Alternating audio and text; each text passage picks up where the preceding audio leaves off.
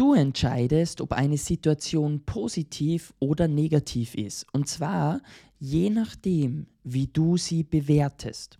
Und die Frage, die du dir jeden Tag stellen solltest, ist, soll dieser Tag super werden oder soll es ein ganz normaler Tag werden?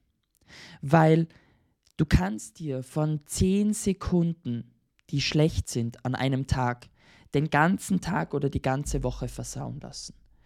Oder du gehst her und kleines Beispiel dazu.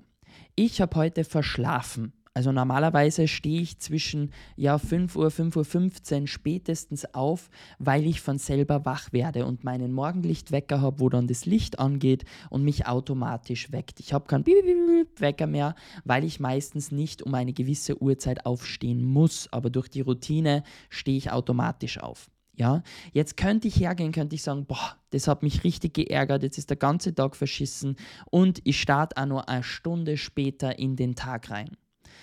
Aber was ist, wenn du die Situation so bewertest, dass du sagst, hey, danke Körper, du brauchtest diesen Schlaf und jetzt kann ich diesen Tag zu was richtig Geilem machen.